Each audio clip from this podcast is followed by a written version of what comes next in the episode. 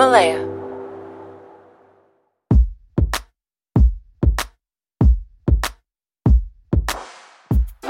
Soy tu amiga Rosy Mercado y estás escuchando La Latina con Baja Autoestima. Nuestro invitado el día de hoy es un gran actor que ha, aparecido en películas como The Hangover Part 3 um, y en programas de televisión como Taylor Perry's The Have and Have Nots. Bienvenido al podcast, Oscar Torre. ¿Cómo estás? Gracias. ¿Cómo estás? Bien, bien. Gracias. Nos encanta a nosotros a empezar el, el podcast el día con frases que nos dan pues desde aliento para seguir adelante, ¿no? Y la frase del día de hoy es por John Hamm, no tengas miedo de fallar, no es el fin del mundo, tal vez es el primer paso para aprender algo mejor. ¿Qué te parece la frase del día? Fantástico, creo en eso 100%. ¿Has aprendido de, tus momentos más difíciles? Bueno, como actor uno falla más de lo que, de lo que no falla y es parte de, es parte de la vida. Si no tratas es muy difícil. Que yo estaba leyendo ayer mismo fue que Thomas Edison falló 986 veces, creo. Oh ¿Te imaginas fallar tantas veces? Y, antes de eso, antes de eso. No, no, y él siguió adelante, hizo un gran logro, pero te imaginas para las personas que han fallado dos, tres, cuatro, cinco veces y que se dan por, por vencidos y no logran, no logran mm. el objetivo y caen en depresión. Y hay muchas personas, especialmente en esos tiempos, ¿no crees tú? 100%. Eh, hay un, un, motivational speaker que se llama Les Brown que dice que donde más libros, películas están escritas es en el cementerio, donde nunca, sí, nunca el mundo llegó a verlas porque las personas no, no trataron o se dieron por vencidos. Qué tristeza, no. Pues aquí lo que queremos es queremos darte inspiración a que sigas adelante, que en tu momento más difícil puedas escuchar de que todos somos seres humanos, todos tenemos, eh, tenemos altas y bajas, todos pasamos por problemas, pero la cosa es luchar, seguir adelante. Y aquí es en donde aprendemos de todos los invitados que vemos que han logrado cosas grandes como tú, Oscar, que has logrado cosas eh, muy grandes, eh, momentos inolvidables. Te ven en la televisión haciendo tu actuación, pero pasaste por un camino para lograr eso, pasaste por dificultades, pasaste por muchos momentos que te dijeron, no, no lo vas a lograr. ¿Qué has aprendido de Hollywood desde el momento que inicias que dices, voy a ser actor y me lo voy a proponer y lo voy a lograr? Que no escuches a las personas que te dicen que no lo puedes hacer. A mí muchas personas cuando comencé, yo, yo soy, nací en Miami, nací y me crié en Miami, de padres cubanos, pero nací en Miami. Cuando decidí ser actor, mucha gente me dijeron, ¿tú estás seguro? Mira, que cuántos actores, la mayoría no llegan, te vas a morir de hambre, todo este, todo este tipo de cosas. Y yo no escuché, la verdad que no escuché, porque siempre pensé, bueno, alguien tiene que estar en las películas, porque yo no. ¿Y, alguien. ¿Y cómo fue que te dio esa hambre? o sea, ¿cómo te decidiste a, querer ser actor? ¿Qué fue, qué fue ese momento que, que dices, quiero ser actor? Yo sé que este es parte de mi propósito.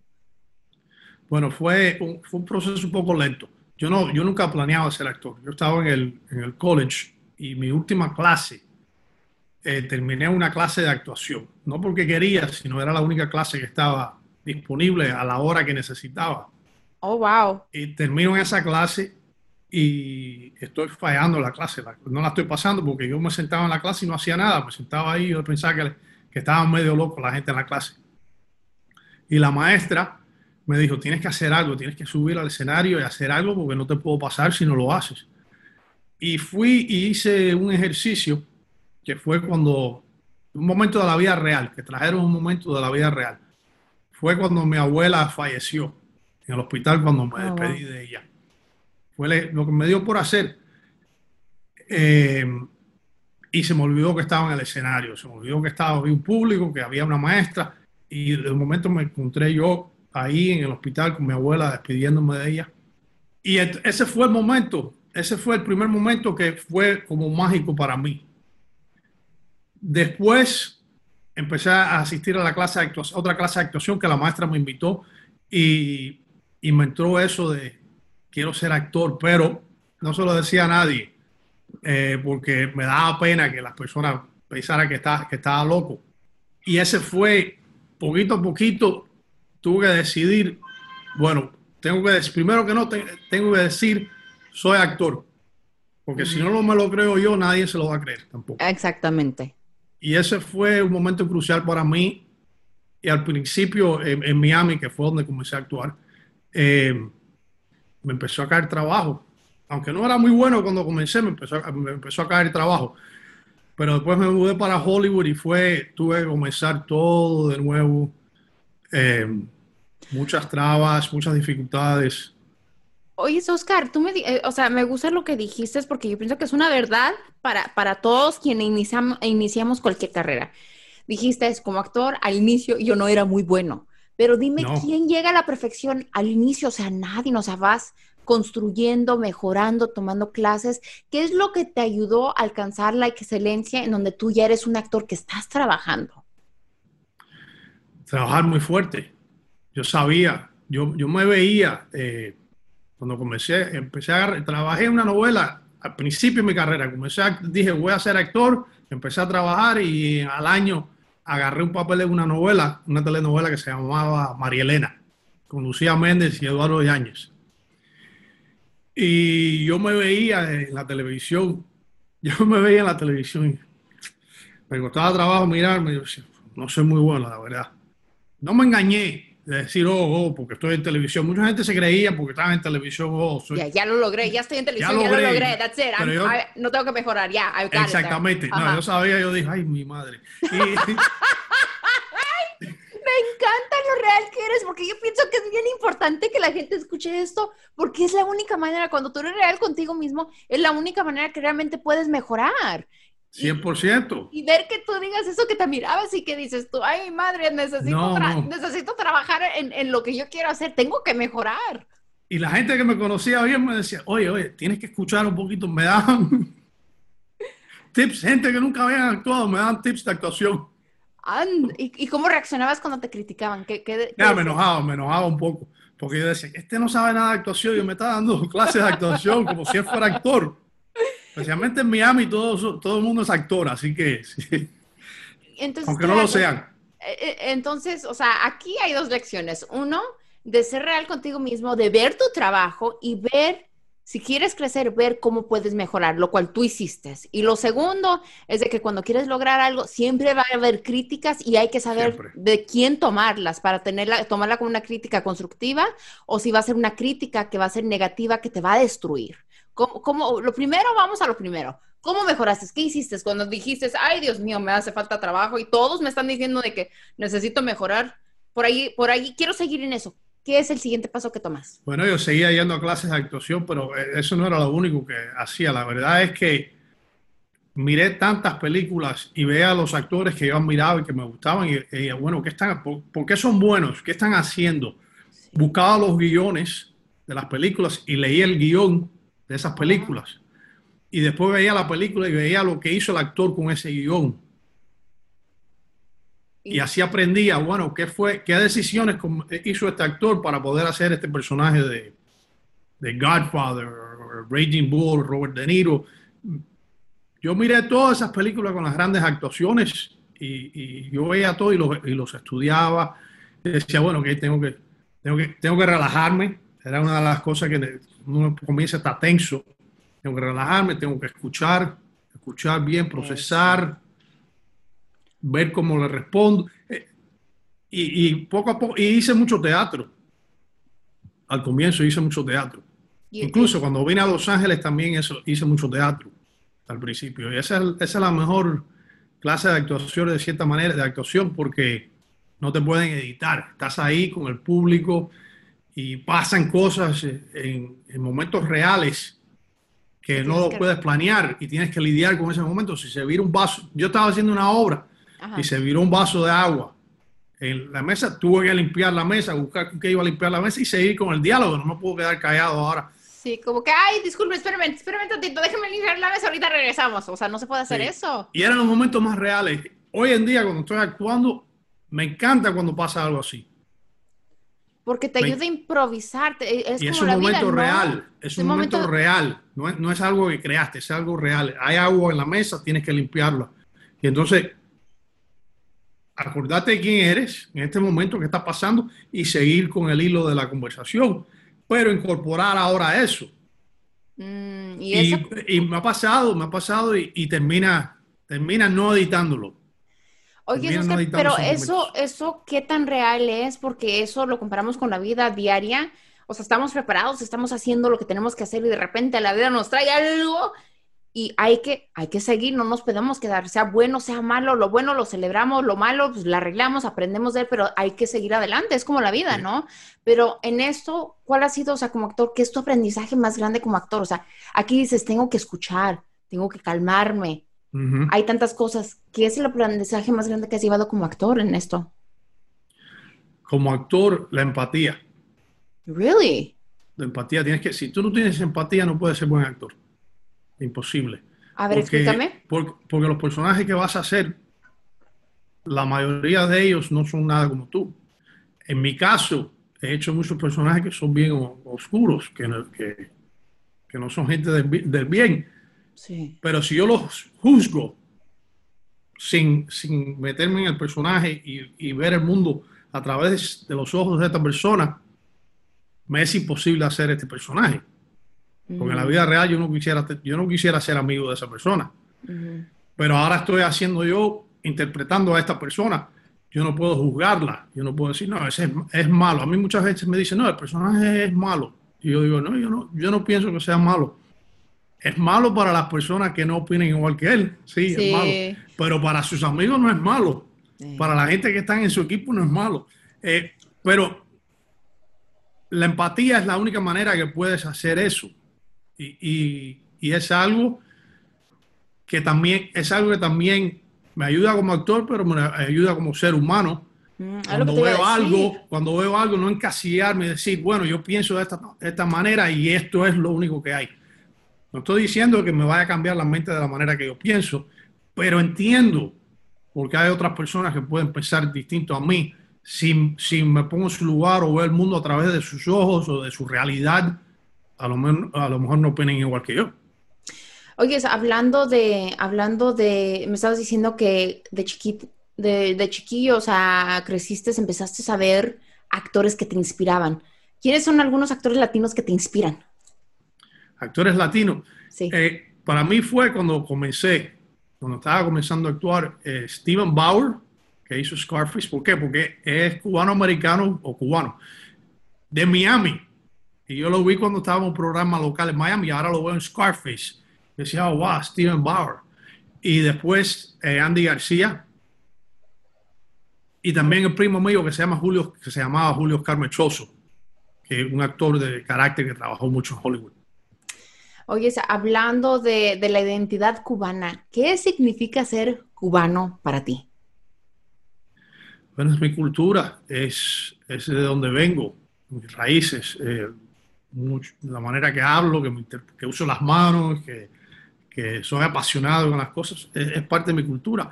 Y creciendo, como nací en Miami, en Estados Unidos, pero de padres cubanos, em, siempre tuve las dos culturas, la de acá y la de allá, y, no negar ninguna o la otra, porque soy parte de soy producto de los dos estábamos hablando de los valores que creciste el siendo cubano eh, y llegando aquí y, adaptando lo que viene siendo la cultura americana también e incorporándolo, ¿no? Pero ¿cuáles eran retos que encontraste al ser latino? ¿Fue algo diferente que encontraste al, decir soy, soy actor y soy latino? ¿Nunca, nunca eh, trompezaste o encontraste problemas por lo mismo? Sabes, estoy seguro que existían. Nunca me enfoqué en ellos Nunca lo vi como una limitación. O, yo oía a otras personas que decían, bueno, como me decían, es difícil. Y si eres latino es más difícil todavía. Piensa cuántos, cuántos hay que no, que no, que no hay mucho trabajo para latinos, etc. Y yo me enfocaba en, los dos que conocía, que como le dije, eh, que de Miami, los dos que conocía, que era Andy García y Steven Bauer, y mi primo, y entonces estaba Jimmy Smith, estaba Edward James Olmos, y yo me enfocaba en lo que lo estaban haciendo, no en lo que no lo estaban haciendo, porque claro, si te enfocas, si te enfocas en lo que no quieres, eso se vas, en, vas en esa dirección. No, you're gonna give up. Si tú te pones a mirar los números y los porcentajes, eh, olvídate, no lo hagas porque hay millones de actores que, como se llama, que no trabajan y el, los que trabaja, trabajamos somos el 1%, de la unión. Así que si te pones a enfocarte en los números y estadísticas, eh, te conviertes en una estadística. Por lo tanto, yo, yo nunca me enfoqué en eso. Sí, que no estaba tampoco ciego y decía, bueno, es verdad que, mira, yo quisiera poder hacerte personaje, pero lo más probable no se lo van a dar un latino, se lo van a dar... Sí, pero no, no me enfocaba mucho en eso, la verdad. Porque si no, me hubiera dado por vencido. Yo sabía que me hubiera dado por vencido si me enfocaba en eso. Entonces, ¿en qué te enfocaste? ¿Qué, qué, qué historia le diste a eso para poder atraer esos trabajos, eh, para seguir adelante cuando no recibías el trabajo que querías o incluso cuando te, te, te decían, ¿sabes qué? No, no, no, sí. No, no, no, sí, porque pasamos por muchos nos antes de llegar al sí, antes de agarrar ese trabajo. ¿Qué hacías, qué hacías en, medio de todo eso para, para mantenerte inspirado, de no darte por vencido? Eh, en los deportes dicen que, que los mejores deportistas a los niveles altos en béisbol, en grandes ligas o fútbol, son personas que tienen eh, mala memoria. Memoria a corto plazo es bien mala. Por lo tanto, tienes que olvidarte del juego malo que tuviste o el, el, que perdiste, porque si no vas a perder otro y vas a jugar mal. Yo iba a la audición, si me iba bien o me iba mal, trataba de, ok, que sea lo que Dios quiera, pero no enfocarme en eso. Al principio lo hacía, al principio cada, cada audición era era, pensaba que iba a cambiar mi vida si agarraba este papel y la presión que me ponía era increíble. Por lo tanto, fui aprendiendo a, sí, es un papel bueno, ojalá que me lo dé, pero no me voy a enfocar en eso, me voy a, me voy a mover hacia adelante. Sí. Porque si no, te, la pasas mal, la pasas mal porque vas a recibir mucho más nos que sí. Ay, pero qué sabrosos son los sí, ¿verdad? Cuando los recibes. Sí, sí, de tanto no que recibes, o sea, no, no, no. Y cuando te llega un sí, it's like, oh my God, I did it. Pero la cosa es no quedarte allí. Pasas por todo esto, eh, logras, aprendes de, la novela que hiciste, mejoras, te educas, sigues tu crecimiento. Fast forward today, eh, fuiste parte del Hangover 3 y aparte estás trabajando con Tyler Perry, The Have and Have Nots. ¿Cómo ha sido esa experiencia de trabajar con Tyler Perry? Ha sido un sueño. Llevo en la serie, llevo ya tres años, que es bien raro para un actor tener trabajo para, por tanto tiempo. Usualmente trabajas a corto plazo, las series las cancelan. Sí. Eh, esta serie ya llevamos, filmamos las siete que están en el aire ahora y filmamos las ocho que sale el año que viene. Eh, llevo ya tres años en la serie. Trabajar con Tyler Perry es una experiencia increíble y única. Es una persona bien enfocada. Él escribe todos los episodios y los dirige. Por lo tanto, estás trabajando con él ahí parado delante de ti cuando estás haciendo la escena y te dice líneas, como él escribe el, guion, él te dice líneas, cambia la línea mientras que estás hablando y te dice otra línea, te dice, oye, dile que te dé la cerveza, que te devuelva la cerveza o quítale la cerveza. Siempre está viniendo con nuevas ideas y trabaja muy rápido. Por lo tanto, la experiencia que tuve trabajando en teatro, que te conté, te ayudó mucho esos años, el improvisar si no, si no has trabajado en teatro, vas, no la vas a pasar bien con Tyler Perry porque él firma una toma, dos tomas, maybe tres tomas si hay algo que quiere enfocarse, pero no va a ser la toma completa. Si tú eres un actor que necesita cinco tomas, seis tomas para... Eh, te mueres en el próximo episodio. Es como si estuvieras haciendo teatro y tienes que saberte todas tus líneas, no vas a, poder, ok, en la próxima toma digo la línea que se me olvidó, tienes que venir ready porque él está ready. Y firma de escena, ok, we got it. Y vas para la próxima. Oye, muy rápido. Eh, al trabajar muy rápido, ¿qué significa el éxito para ti? O sea, todo lo que has pasado, todo el crecimiento, llegas a este punto, estás trabajando con Tyler Perry, eh, ya tres años y como dices tú, o sea, para, eso es, o sea, eso realmente es un éxito, es un éxito poder decir que eres actor, que estás trabajando y estás trabajando constantemente. ¿Qué significa en este punto de tu vida el éxito para ti? Eso es una de las cosas que significa el éxito, el poder vivir de lo que hago, vivir de lo que amo. Eh, como, como es el dicho, que si haces lo que amas, nunca trabajas. Sí. Eh, y es verdad, es verdad. A mí no, yo odio despertarme temprano Odio despertarme temprano, pero cuando estoy trabajando no es un problema ninguno. No, estás inspirado. estoy inspirado, no, es, que, es que no duermo casi, esperando ir a, a filmar, a crear. Me encanta la parte de estar creando un personaje. Para mí eso es éxito. Ahora que llevo más tiempo haciéndolo, me doy cuenta que, que el éxito, y es, lo más importante, es, es ser feliz. en lo que estás haciendo. Porque al principio es normal, estás tan enfocado y tienes tantas dificultades, estás tan enfocado en, en agarrar trabajo, en triunfar, que muchas veces no lo disfrutas. Sí. Y se te va el momento, ¿verdad? Se te va el momento y después dices tú, oh my God, logré esto y no lo disfruté, no estuve presente, estaba tan enfocado y de repente te va ese momento. Eso me ha pasado mucho. Y hoy en día trato de, de slow everything down y decir, bueno, esta experiencia déjame, déjame disfrutarla porque yo no sé si va a estar ahí mañana. Yo no sé si yo voy a estar aquí mañana. Y esto es lo único que tengo. Y no, y no enfocarme tanto antes no, esta serie o esta película, Hangover 3, va a salir en el cine y va a ser grande y todo el mundo la va a ver. Y no enfocarme en eso, sino, no, qué experiencia estoy teniendo en este momento. Mm. El futuro de la película sabe, no importa, uno no sabe. Puedes trabajar con las mejores gente en el mundo y la película no servir.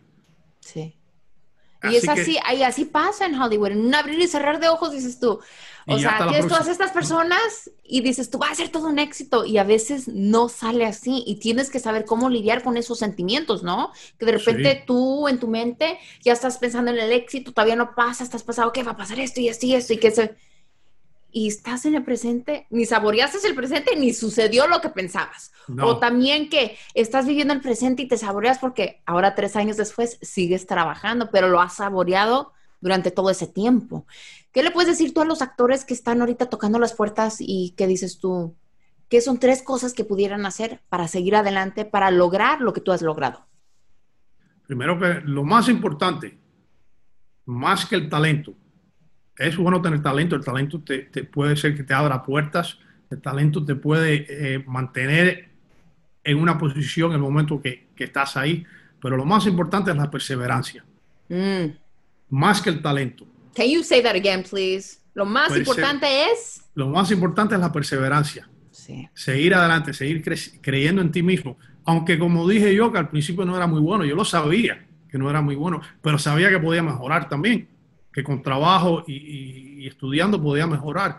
Pero a la misma vez seguía perseverando y seguí agarrando trabajo y en parte fue, no fue porque un agente me lo dio, me lo consiguió, sino yo, yo veía a alguien que estaba en el, cine, oía a alguien. Mi primer trabajo de actuación lo agarré de, milagro. Oí una conversación de un director hablando con otro señor que iba a hacer una película. Y le interrumpí la conversación y le dije, hola, buenas, yo, soy actor, me, quisiera, me encantaría darle mi, mi demo y demo y foto y resumen. Y no tenía casi nada. puertas. Fue así. El primer trabajo, me dio su número de teléfono y lo llamé todos los meses por seis meses al director. Ese fue el primer trabajo en una película que, que hice. Talk, about being persistent and not giving up. Seis meses duraste hablándole. O sea, para los que están escuchando, si tú piensas que tocar la puerta una vez y se va a abrir, a veces sucede. No digo que no, que tocamos y de repente se viene una oportunidad. Pero cuando no sucede es cuando nosotros tenemos que seguir tocando, ver maneras diferentes de llegar a nuestra oportunidad. Si una puerta se cierra, se abre la ventana, pero siempre estar atento y seguir detrás buscando oportunidades y seguir creciendo. Y crear tus propias puertas. Hoy en día, con la tecnología, la manera que tú y yo estamos hablando, esto, no, no lo podíamos imaginar hace 20 años. Hoy en día podemos hacer películas con el teléfono Podemos hacer películas con Zoom. Escribe tus historias. No tienen que ser buenas, no importa, no lo hagas para más nadie, hazlo para ti mismo, hazlo para la, por la experiencia. Fírmalo con el teléfono, busca un amigo, una amiga, haz una peliculita. Tienes la posibilidad de ponerlo en YouTube, en, online. Existen posibilidades hoy en día que no existían hace ni 10 años. So, tenemos la perseverancia. Dos, actívate, o sea, actívate en lo que sea tu pasión y hazlo. No importa que una persona vea, lo dos personas lo vean o dos millones, o sea, se empieza con acción. So, eso es lo siguiente. ¿Qué sería lo tercero que, deberían de hacer como actores? O no hacer. No te compares. Mm. No te compares, porque siempre te vas a sentir mal. Siempre va a haber alguien que tú piensas que lo tiene mejor que tú, que le dieron el personaje que tú querías, que tiene la carrera que tú quieres. En realidad tú no sabes la vida de esa persona como es. No tienes idea cómo es porque no eres tú. Por lo tanto, enfócate en lo que tú estás haciendo y no te preocupes por más nadie. Mm, mantén el enfoque en lo que estás haciendo. Ya lo escucharon aquí. Perseverancia, tomar acción y enfócate en lo que tú estás haciendo, no lo que estén haciendo los demás. Son tres cosas que puedes hacer tú para darle, darle un cambio a tu vida, para transformar y seguir adelante detrás de tus sueños. Oscar, aquí hacemos lo que le llamamos los aprendizajes de Rosy, donde hablamos de un momento de adversidad que te empujó hacia adelante. ¿Puedes contarme de uno de esos momentos duros y qué lección aprendiste de ese momento?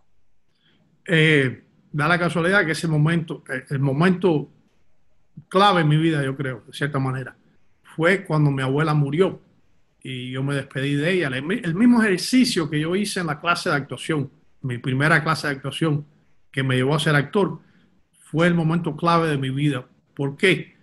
Porque yo hasta ese momento tenía 17 años y era muy serio, muy enfocado. Yo quería ser pelotero. Estaba muy enfocado en ser pelotero, muy enfocado, enfocado, y no disfrutaba la vida, no disfrutaba de nada. Yo no, no era como cualquier otro adolescente que salía a los weekends y no, yo iba a practicar y tenía que practicar y tenía que mejorar y no podía ir a la fiesta y no hacía esto. Muy, muy serio. Mi abuela tenía un sentido del humor increíble. Y verla a ella morir cuando yo tenía 17 años y ella tenía 72 años solamente, que era una de las personas que yo quería más en el mundo, me enseñó a vivir con sentido de humor. Que la vida, la vida se acaba, que es parte de, natural, todos vamos a pasar por eso, y no puedo vivir la vida no disfrutando los momentos, enfocado en el futuro, siempre enfocado en el futuro. Y es, y es una lección que trato de practicar todos los días y muchas veces me olvida porque muchas, de cierta manera sigo siendo ese muchacho de 17 años que estaba enfocado, enfocado en una meta. Pero el momento ese de, cuando mi abuela eh, falleció, me enseñó que debería ser más como ella. Ella lo que vivió, disfrutó, aunque no tenía nada, pasó muchas dificultades, salió de Cuba y vino para los Estados Unidos. Ella disfrutaba de, nosotros, de las cosas pequeñitas disfrutaba. Y con sentido de humor, hasta los peores momentos, ella tenía un chiste o se reía. Y, y yo soy así.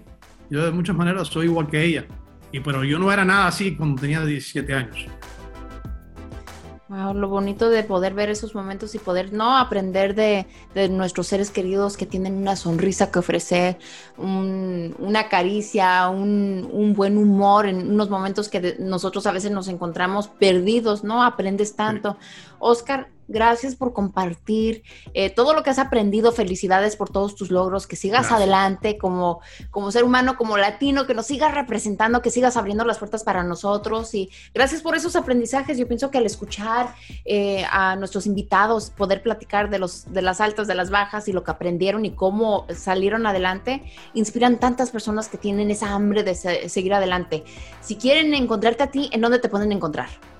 En Instagram es la mejor manera y yo contesto a casi todo el mundo que me, que me escribe, únicamente que sea alguna locura. Eh, eh, Oscar Torre, actor, en Instagram. Muy bien, ahí lo escucharon. Oscar, gracias por estar con nosotros. Yo soy Rosy Mercado y acabas de escuchar Latina con baja autoestima. Esas son solo algunas formas de mantener la sonrisa en su rostro en tiempos difíciles. Número 1. Mantenga la mente y la perspectiva abierta. A veces los momentos en que tocamos fondo pueden servir como un trampolín para lanzarnos hacia la autosuperación. Cualquiera sea la situación que esté atravesando, piense en lo que le he enseñado. ¿Cómo puede transformar este problema en una oportunidad?